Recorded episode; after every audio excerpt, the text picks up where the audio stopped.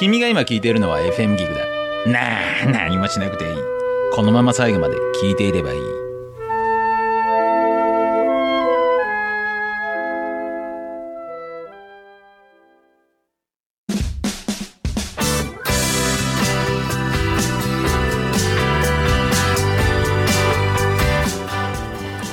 森日和のワトセトラジオ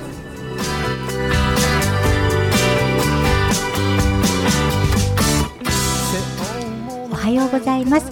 森日和でございます。今朝も FM ギク幸せ発信局神戸ステーションよりお届けいたします。ブリさんおはようございます。大変よくできました。ありがとうよございます。かったです。言えました。神戸ステーションですよ。あ神戸ステーションからお届けいたします。あまもなく神戸ステーションもね地上に上がっていきますので。はい、はい、そしたらね、多くの方にこう見に来ていただきたいですよそうなん見にね来。ていただいて、はい。よかったらね。参加していただいても面白いかもしれませんぜひでもまあ、はい私テレアさんなので黙ってしまうかも大丈夫大丈夫。はい。でも慣れたらですねきっとその方が楽しいですよね。そう、ただねいろんな人から、あの普段ラジオなので、はい。ほぼあの女性とはすっぴん状態とか普段着で来てるんだけど、えー。ビリーさんどうしたらいいの？っていうか、いや別にそれでいいんじゃないの？いやいやいややっぱり女子的にはよそ行きのそうなの？はいやっぱりメイクとよそ行きのお洋服で今後は頑張っておしゃれしてまいりたいと思いますが。あの人前に立つ人ってね、まあ、はい。アーティストとかミュージシャンとはい。か公演がいろんな方おられるんですけど、やっぱり一歩外出る時ってわざわざお化粧して、はいえヘアメイクして、はいでお服も絶対外出る時はこうやって決めて出て行ってる人って多いね。ああ女性は特にもうねそんな中途半端な格好では出れないんじゃないですか、ね誰かこう見てらっしゃる。言ってました？はい。ふで普段のそのお買い物とか、ええ。スーパーとか行く時はもう極力自分で分からないお帽子かぶって、うん。サングラスかけてうん。行ってるって言ってました。大変ですね。うん。やっぱり目立たない人生が最高ですね。ほんまかいな。ほんまですよ、はい。もうこっそり生きていきましょうよ。わかりました、はい、今週はどんな話題で？今週はあそうそう面白いことを話したいです。わかりました、はい。じゃあ今週もよろしくお願いします、よろしくお願いします、はい。空に消えた夢の跡膨らむ君の幸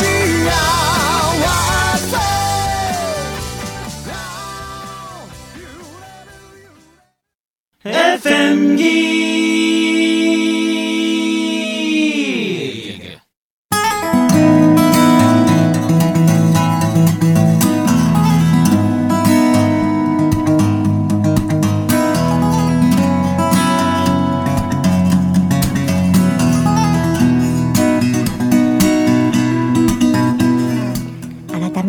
おはようございます。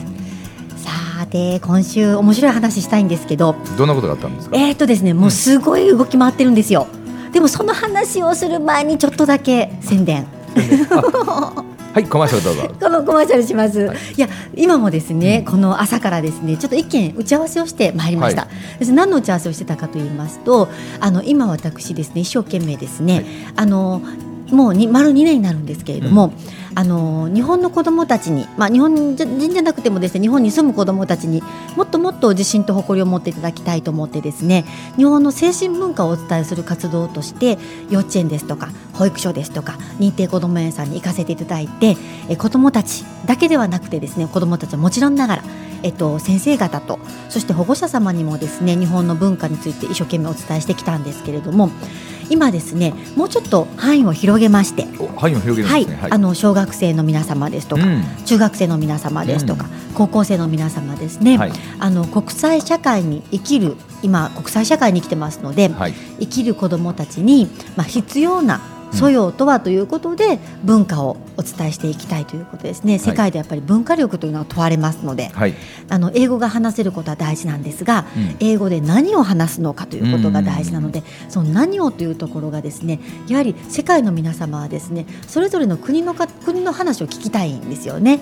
そうですよね自分特に、はい、特に日本っていうのはとても周りのか周りの国の方から見ると不思議な国なようですのでうん。特に歴史も長いですのでね、もっともっと聞きたいと思っていらっしゃゃるのに今結構聞かれても答えられないのが日本人かなというふうに思いますのでもう少しネタの仕込みをですねしていただきたいと思ってですね、はい。あの範囲を広げていこうと思ってるんですね。で、あのー全国ですね行かせていただくことができるんですけれども、はい。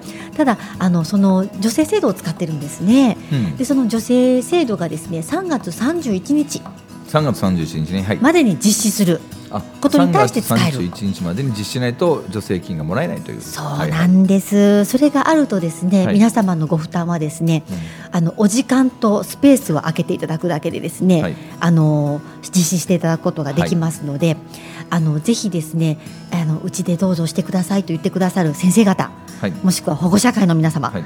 あのどしどしと、はいえー FM 聞くまで。そうですねお連絡いただいたら。ご連絡いただけましたらと思いますので、ははいい、ぜひよろしくお願いいたします。そうですねあの、はい、パソコンではい、FM ギグ神戸幸せ発信局とか神戸ステーションとか書いていただいたらおてあの連絡先が。住所も連絡先も全部出てますんで。出てますので、はい。そちらにご連絡をくださいますれば。象となるのははい。学校関係の方ですか、あの学校が、まあ、もうね集まってらっしゃるところありがたいんですけれども、保護者の集まりとかでも行けるんですね。ただそうなるとこの短い期間に集客とかしていただくの大変かなと思いまして、だったらまあ学校がいいかな、まあ、学校もお忙しい時期なんですけれども、はい。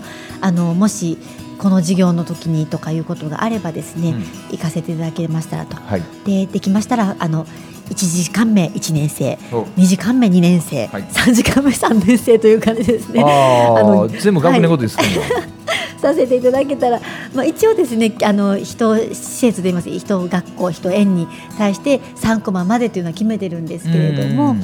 あのできる限り多くの子どもさんたちに日本のことをお伝えさせていただきたいなとあまたうん。またはあの礼儀作法ですよねをお伝えさせていただけたらいいなというふうに思っておりますのでぜひお願い申し上げます。あの今言ったひろみちゃんたちの取り組みのような、はい、まあ、よよく似てるっていうか、ええええええ。今多くなってきましたよね。そうですか、はい。もう本当に大事なことだと思いますし、やっぱり今こそしっかりと日本の足腰を鍛えていくという、まあ、強めていくということが大事だなと思っておりますので、こういう活動をしてくださる方がですね増えるということが大事なことだなと思っています。あただ私たちはですねやはりあの、まあ、皆様も同じかもしれないんですがこれがあの一過性のもので終わらないようにしていかないといけないので、本来であればやっぱり学校教育の中に入っていくですとかってい。うことが大事だなと思っておりますので、この活動がですねあの社会の仕組みの一つとなってーはい。それが含まれた状態であの循環するような社会づくりをしていかないといけないなと思って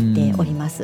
はい、はい。今まだその循環の外側にあるんじゃないかなとうん。私たちが辞めてしまったらもしくはやってくださってる方が辞めてしまったらうん。滞ってしまうようなことなのかなと思うとそれではいけませんのでうん。しっかりと社会の仕組みの中に入っていくということが大事だなと思っております。あのひろちゃんたちのグループっていうかチームははい、特に日本のどんな良さを子どもたちが、うん、その海外の人たちに伝えてくれたらいいっていうなんかテーマを縛ってるの？あのーテーマはですね絞っているようでざっくりなのかもしれないと思うのは、一応私たちの教育プログラムとして日本の心教育プログラムということを掲げているんですね。であの道のつく世界に生きてらっしゃる方茶道もそうですし華道もそうですし、まあ、霊法も道の世界ですけれどもそれぞれの方々、まあ、お勉強されてらっしゃる方々はそれぞれ感じてらっしゃる方もいらっしゃると思うんですが、うん。道の世界の根底には大和の心があるなと、大和心があるなというふうに思っておりますので、そう思うならばですねやはりそれを伝えていくということがうん。道を学ぶ道を歩ませていただいているものの責任かなというふうに思っておりまして、なのであの最終的には大和の心とは何なのかということを伝えるということを大事にしています。うん。はい。やっぱりその大和の心でさえあのーまあ、例えば日本が島国だったからこそ成し得たことだというふうに言われてしまえば確かにそうで立地条件が良かったのかなというふうに思いますがでもやっぱりそれのおかげさまであったとしてもうん。譲り合う心とかうん。人を受け入れる心とかそういう心があの今も根強くあのあるのが日本かなというふうに思いますので、世界中でたくさんの争い事がありますしその争い事というのはそれぞれの方々が自分が正しいと思ってやってるからこそ、まあ、今の現状が起こってるんだと思うんですね。間違ってると思ってたらやらないと思うので、でもそれぞれの正しさが違っていると、あの争い事になってしまう。自分の方が正しいとか、あなたは間違ってるとかっていうことになってしまうので。でも大和の心はよくあのこういうふうにお伝えすることあるんですけれども「や、うん、八百万のものを、うん、ままとめ上げて、うん、ととどめ置く」ですね、風呂敷のような心ですよね。中に入っているものは、三角でも丸でも四角でもそれぞれ個性があっていいんだけれども、こう一つにまとめてしまってそっと置いたら、結局一つなんだと。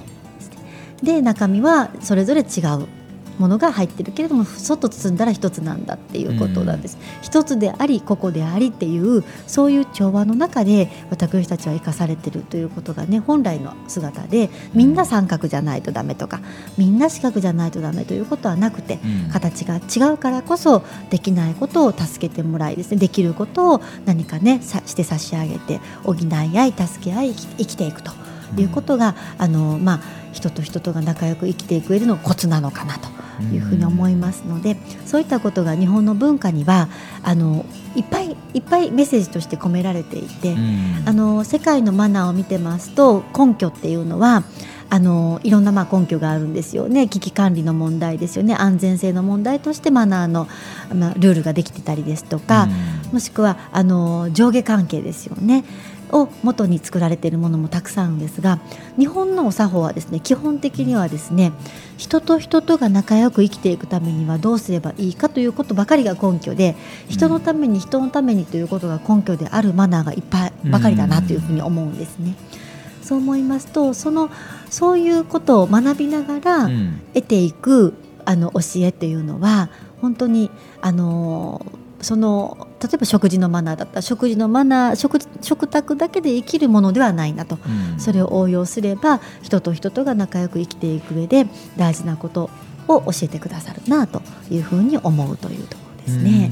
はい。なのでそれを伝えるために手段としてといったら大変失礼なんですが、うん、しきたりのお話をさせていただいたり、うん、礼儀作法の、まあ、立ち居振る舞いのお話をさせていただいたりあとはあの私たちグル仲間にはですねあの登録講師の先生方はですねあのお習字の先生もいらっしゃるんですね。うん、で私たち今パソコンの文字があの主流になってきているメッセージを送るにしても、例えば LINE であったり Facebook メッセージャーだったりとかメールであったりとかどれもやっぱりあの書いた文字ではなくて、うん、打たれた文字といいますかね、はいはい、あのパソコン文字なんですね。もちろん絵文字とかがありますのでそこに思いを込めるということはできるんですけれども、うん、あの筆跡に祈りを込める思いを込めるということをしてきたのが私たちの字を書くということなので。はいはいでやっぱり手書きでお手紙を書くととても喜んでくださるということもありますので、うん、子どもさんたちに言葉思いを伝達する手段としてだけのあの文字ではなくてそこに、うん祈りとか思いを込めて字を書くとそこにあの思いというか想念といいますかが乗ってそれが届きますのでね、うん、そういう意味では温かい交流になるかなと思って、うん、であのお習字には例えば背筋を伸ばすとかですね、うん、礼に始まり礼に終わるっていうこともありますので、あの背筋をピチッと伸ばしたままお辞儀をするということも含まれてお伝えをさせていただくので、そういう意味ではあの子どもさんたちが生きていくへの力を備えてくださるお習字教室もさせていただくことができたりですとか、うん、あとトロコシの先生方の中にはあの小鼓の先生がいらっしゃってですね。おのおの、はい、はい、なのであのそうですそうです。小鼓の先生はちょっとお忙しくてなかなか調整が難しい時はあるんですけれども、うん、あの小鼓の先生が来てくださると今度は日本の伝統芸能といいますかねの方のあのにも触れていただけるかなというふうに思っておりますので私はあの専門が霊法ですからあの霊法の分野では私があの派生かかけ派生え参じますけれども。派生参じますけれども、はいあの他の先生方もいらっしゃるので、はい、その先生方のです。それぞれの先生方のですね、得意分野でご活躍いただいてますのでぜひ日本の心を子どもたちにというふうに思ってくださる方がいらっしゃったら、ご連絡いただけましたらと思います。そうですね。この字、はい、多分どちらかというとこう私立の人とかね、はい。そういう任団体の人そういう人たちにこれが響いて届いてくれたらいいかなって感じますね。そうですね。どうしてもねあの公立とかになってくると、はい。なかなか、ね、首を縦に触れないと触れないというのがよくわかるので。はい。ぜひ、ね、でもやっぱり最終的には子どもさんたちすべての子どもさんたちに同じように機会があればいいなと思うんですが最近でもですねありがたいことに、今度も来週だったかなあの公立の高校に行かせていただくんですよ。で、えっとね、幼稚園保育所じゃなくて保育所はですね結構公立の保育所にいうん。行かせていただいているので、ありがたいなと思って、うん。はい。本当にありがたいずいぶん変わってきまししたよねこの2、変わ3年で。ってきました。うん。やっぱりあのどうなんでしょうかね、私あのえっと泉大津市のえっとだからえっと大津市の私立の、えー保育所うん。幼稚園認定こども園の先生方に集まっていただいて、うん。昨年は研修をする機会あの登録講師の先生が登壇してくださったので私ではなかったんですけれども、うん。あのあったんですね。やっぱりそのあの自治体のうん。長の方の考え方にもよるのかなというふうに思っておりまして、うん泉大津市の市長さんはですね本当に私尊敬するあの素晴らしい方なんですけれども、あのその方の憂いもやはりうん。今の日本の子どもたちにですねあの自分たちの国のことをお伝えできていないということお同じように思ってくださっていて、うんうん。それで、まあ、今回はテーマは日本の心ではなかったんですけれども、あの機会をくださったりしましたので、やっぱりあのトップがどういう方が立たれるかっていうことにもよるのかなとちょっと思ってたんですけれどもね。はいあのひろちゃん多分知ってると思うので釈迦に釈迦に説法かもしれないですけど、ええ僕らの世代まあひろちゃんとちょっとあのジェネレーションギャップあるかもしれないですけど僕らの時ってね、はい。僕まあ小学校中学校公立ここまで全部公立なんですよ。はい。でそういう時ってね学校の授業以外に何か受ける時って、まあ来てくれたって、はい。えっと、それ年に何回かあったと思うんです音楽鑑賞や演劇鑑賞や、はい。はい公演とかって、ありました。あれゆとり教育になった時になくなったってしてた、えー、知らなかったです。だだからゆとりの時にああいうのがガサッとなくなったのよあ、そうですか。でそこでいろんなことが起こって、えーでそれまでかなさ最近やっとちょっとまたちょこちょこっとなりだしたらしくて、あ、そうですか。うんじゃあその頃だったら入る余地がなかったかもしれないですね。もう結局は時間的なゆゆゆとりっていうことがあったので、その海外あごめんなさい、えー、海外からいろんな人を呼ぶんだったら、本人の意思でっていうふうになってなたみたいで。るほど。じゃあ本当に課外授業だったわけですね。そうそうそうそう。だから、えーその世代の人たちって学校にどっかのはい。げ劇団が来てええ。何かを見せるとか、はい。あ楽団が来てはい。音楽をするとか、はい。なんかみんなで一緒になんかするとかってほとんどなかったみたいよ。そうですうん。か。僕らの時って、えーその小学校の時にそこの出身のプロのうん。なんかの人が来てうん。一、日体験なんとかとかっていうのをはい。ガンガンやってたけど、はい。うんいや私も演劇見た記憶ありますよ。すごくあのあの記憶に残ってるので、私の中ではすごく大事な思い出ですけれどもね。ねあと楽団とか来てねなんかはい。楽器とかやってたでしょ、はい、ね、はい、それがはなくなってたみたい。い、そうですか。残念ですよね。あとこれこの番組でもなんかこの番組はうちのラジオ局よく言うんですけど鹿児島にね、はい。IBS 学院っていうあ、ところがあって、ええはいあ、この南先生とかはい、今よくお話聞かせていただいているんですけども、はい。あの先生も結局はそういう学校に行って、はい。そういうのを教えることをずーっと何年もやってたんだけど、はい。まあ、文部科学省が、ええ。その当時の文部省が首を縦に触れない。はい。う振らないじゃなくて触れないんですって、やっぱりいろいろちょっとね戦後にあったからということで。はい、で、それができる首を縦に振らないんだったら、うん。もう自らがうん。そういう学校を作っちゃえって言って作ったみたいで。素晴らしいでです。であの先生の目的は、はい、英語で日本人が日本の良さを海外で喋るという、はい。それが目的の学校なので、はい。なんかすごくいいなと思って。いやもうそれが本当に真の国際交流だと思いますよ。ですよね。はい、うん。もちろん海外の方のことをね知ってることも大事なんだけれども、私たちの国のことをお伝えできるということが本当にあの国際交流だと思いますね。僕はそれに賛同して夢があるのは、ええ。まあ、その先生と話してたんですけどなんか任意の団体かなんか作ってね、ええ。でひよりちゃんとかはい。僕らとかその子供たちの時に、はい。学校の授業と別にはい。その道のやつであったりうちだ、ええ。僕だったらその聞き方であったり、はい。っていうのをもうずっと入れていって、はい。やっていくっていうそういうなんか諸団体を作ってね、ええ。でその諸団体がそれを助成金とかその全部やって、ええ。でその地域地域にドーンとこうお教えええいうようにできたらいいのにねっていういややりったんですよ。ましょうよベリーさん。いや私ねあの、うん。昨年は大正区の区役所の中にはいはい。アフタースクールを作らせていただいたんです、でもやっぱりあの例えば大正区はまあ公の場所ですし、で加えてあ例えば助成制度を活用したりとかすると、やっぱりあの制限が、まあ、はいはいはい。迷惑かけちゃいけないっていうこともああるんですけど、うん。あのなので今年も実はあのその子どもさんたちの居場所づくりということで、やっぱりあの今までは、まあ、今となってはもうだいぶ前になってしまうのかもしれないんですけれどもあのご近所ぐるみで子育てができた環境があったと思うんです。よ、うん。私も両親働いてましたから、はい。あの基本的にはお留守番するんですけど時々向かいのお家でご飯食べさせてもらったりとか、あのおばちゃんと喋ってですね、うん。あの時間を過ごしたりした記憶があるんですね。そういう意味ではそういう場が必要な時代だと思うんですけれども、ちょっとやっぱり難しくなってきてる中で、居場所を作って、そしてご近所さんの顔が見えて、うん。そしてできればあのお年を召された方の施設も併設してたりとかすると、うん。そういったおばあちゃんたちが子どもさんと喋ってくださったりとかするといろんな知識を得ていただくこともできるので、そういう場所づくりをですね今年もまた引き続きしようと思っていて。でもともと大正区の区役所の中に作らせていただいたのはあの多職の皆様のご声もあったあるんですけれどもあのやっぱり子育てに今関係がない方であったとしても例えばお子さんがもうは手が離れたわとかもう独立されたわとか、うん。お子さんいないよっていうご家族であったとしてもあの区役所って公の場なので皆さん来られるんですね用事があれば。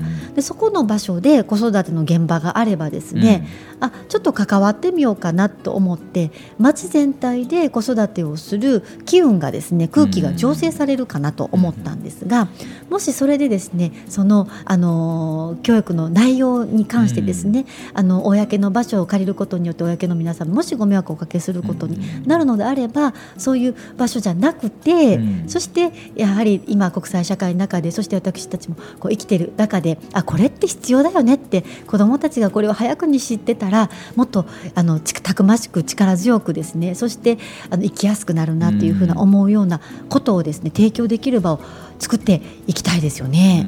いけると思うんですよね。だから僕ら話してたのは、はい。もうそんなことを国に頼んどっても行政に頼んどってもダメなので、はい。日本全国でそういう任意団体の集まりが日本全国のところでできてきたら、まあ、動かざるをいいんやろとそうですいうやつを持っていねくし。かないねっていうのをねちょうど先週話しとったところあそうですか、はい、今すごくそれに対して動いていますよ、うん。私たちもなのでぜひご一緒させていただけたら嬉しいですね。はい。そうそうしないとね全然難しいみたいですね今は。私たちもね、うん。あの時々、まあ、行政の方ともお話しさせていただくんですけれども行政の方々の苦しみも分かるんです、うん。一生懸命やろうとしてらっしゃるんですけどもやっぱり限界があってであのこちら側の受け止め方もあるので限界があるんですけれども、そういう意味ではやっぱり今はそういう傾向にあると思うんですがその社会福祉的な活動を、あの民間がするということが大事ですね。うん。そうするとあの続くんです、ん。あの助成金頼りじゃないの。そこにきちんとあのお金の回り回うんる仕組みを作れば、子どもたちを救い続けることができる手を差し伸べ続けることができる、もちろん行政の方々もそうしてくださってるんですけれどもやっぱりあのお金の入りがあって出があってっていうことに対しても学びもありますので。うんそういう意味ではそういうソーシャルサポートを民間がしていく委託してもらうっていうことがいいんじゃないかななんて思っていたりします。そうですよね。はい。なぜ日本という国は調べたら分かるんですけど子どもたちに対するお金の使い方が全然くれませんもんね。予算がね上手じゃないですよね。お金の使い方そのものがです出ね。口がもうちょっとねこその未来を背負っていただくはい。子どもたちにやったらいいのになってずっと思ってるんですけど、はい。なかなかね、はい。難しいみたいで、はい、子どもたちに投資することはおとあの大人の方々に投資することと同じで。そうなんですよ。はい、うん子どもさんたちがたくましくしっかりとあの、ね、経済活動をして生きていくことがきちんとできれば大人の方々も、ね、生活が、ね、安定してきますもんね。でねいろいろ子どもたちに対してもそういうかなお金を出すのがもし国じゃなかったらねいろんな企業とかが、まあスポーツ選手じゃないんですけど純正培養したらいいと思うんですよね。いやいいと思います、ねこの A 君のためにちょっと育てていって、いいと思います。で将来はどううちに来ないかと、はい。その代わり選択の余地は向こうにあるっていう感じでね、はい。してあげた方が、い。やー私もですねあの、うん。企業の方々にこのねあの女性制度を使ってっていうことを話をするときに、うん。あの企業の方々のあのその目の前の問題点っていうのはやっぱり自分の会社にいる人たちのあの、まあ、教育だったりするんですけれども、あの社員教育企業の中の社員教育は企業に入ってからでは遅い。はい遅いですよ。もう小さい時から育てておくことが、うん。あのす企業に入られた時に即戦力になるってうん。いうことをお伝えすることがあるんですね。なのであの今皆様が投資すべきは、うん。実はお小さい子供さんなんじゃないかなと。そうそう。僕よく言うんですけど本当一番いい投資はね、DNA に投資することですよね、うん本当に本当に。私たちがその最初のターゲットとしてターゲットとして失礼なんですけれどもあの未就学の子どもさんたちに行くようになったのは、うん。まあ、それでも4歳児5歳児なのでもしかしたら遅いのかもしれないんですけれども、三つ子の魂100までっていうことがもう本当だなって思うからなんですよね。うんそう思うとやっぱり3つまでにもっともうちょっと、うんまあ、講義で言えば未就学の時期に何を聞き、うん。そう何を感じ、うん。何を思うかということがその子どもさんの人生においてとても重要であり、そして子どもさんたちが何を思うかがそれがそのまま未来になるので、うん。と思うとできる限りせですねあの壮大な未来を描きながらですね、うん。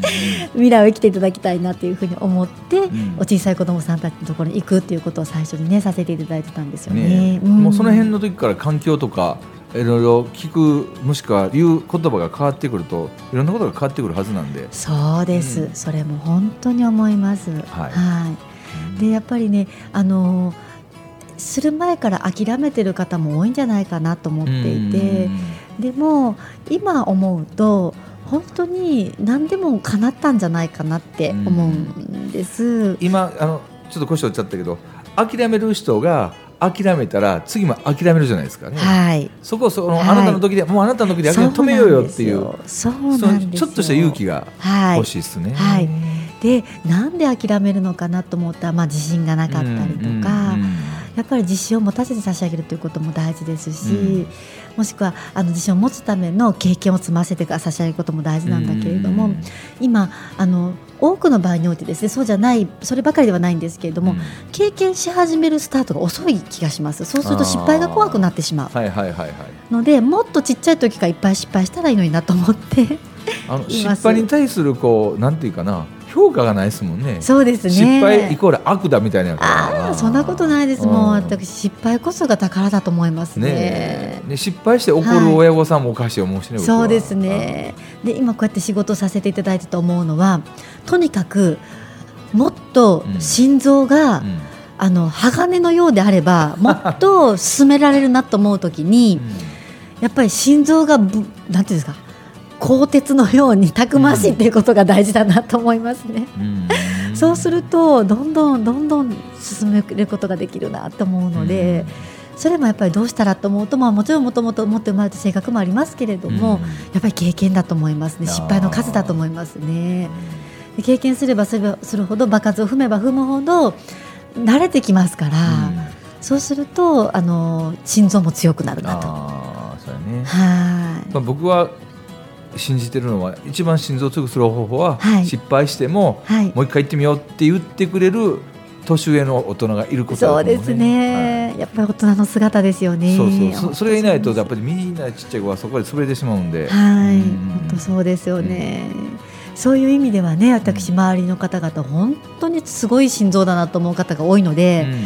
そういう大人の方がと子供さんが触れてほしいですね。あそれが一番だと感じますね。はい、そう思います。そうじゃないと続けへんもんね。はい、あ本当になので、ね、冒頭に案内をしてしまったものですから、はい。